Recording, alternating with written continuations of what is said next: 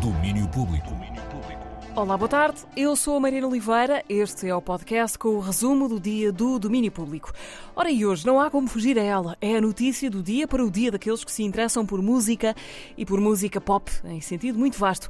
Já é conhecido o cartaz do Primavera Sound Porto 2024. Ora, rápida revisão da matéria. O regresso histórico dos Pulp a Portugal.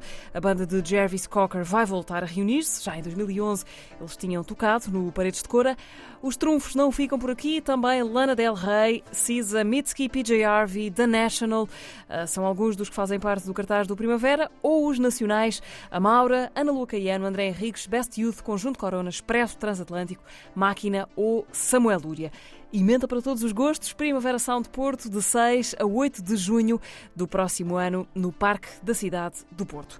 E não ficam por aqui as confirmações para o dia de hoje. Também os britânicos Autecre, dupla de música eletrónica, eh, vão estrear-se em Portugal na Culturgest em abril do próximo ano.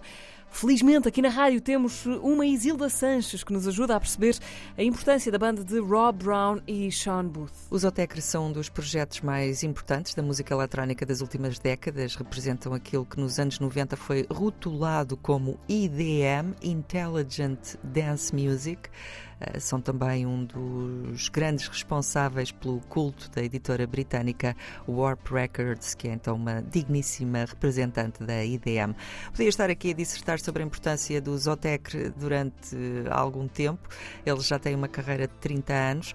Na verdade, o primeiro álbum, Iconábula, saiu em 1993 e é um disco importantíssimo para perceber a, a dinâmica da música eletrónica naquela época e também agora.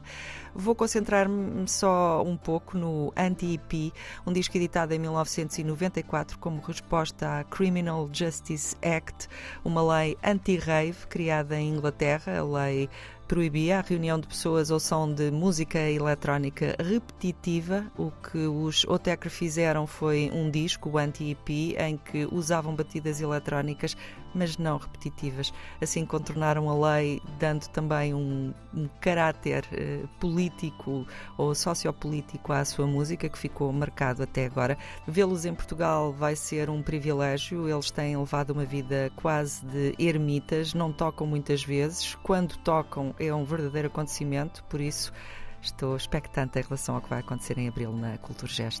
A vida e obra dos Altecre pela voz da Isilda Sanches. A banda toca na Culturgest em Lisboa no dia 12 de abril do próximo ano.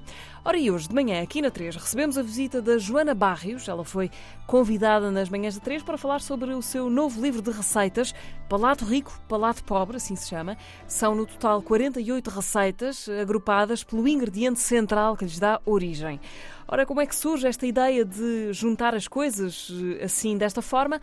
Joana Barrios explica. O início do livro é uma premissa da editora para eu fazer um livro de receitas baratas. Uhum. Eu pensei, o que é que significa barato para mim?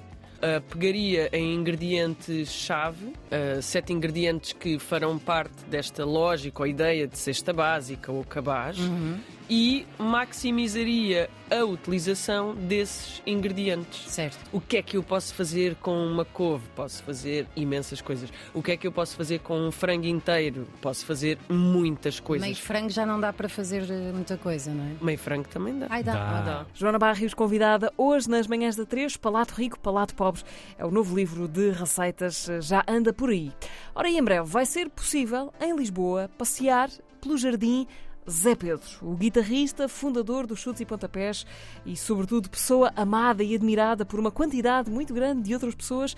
Ele morreu há seis anos e agora vai ser homenageado desta forma. Um jardim perto da casa onde morava, nos Olivais, vai passar a chamar-se Jardim Zé Pedro. Na mesma onda de homenagens toponímicas a figuras da música, a Câmara de Lisboa vai também batizar ruas com os nomes de Madalena Iglesias, Celeste Rodrigues e João Pedro Grácio. E assim termina o resumo do dia com o domínio público. Regressamos amanhã em FM a partir das 11 e à tarde com este resumo podcast com alguns dos principais temas que marcaram o magazine de cultura da Antena 3. Até lá. Domínio público.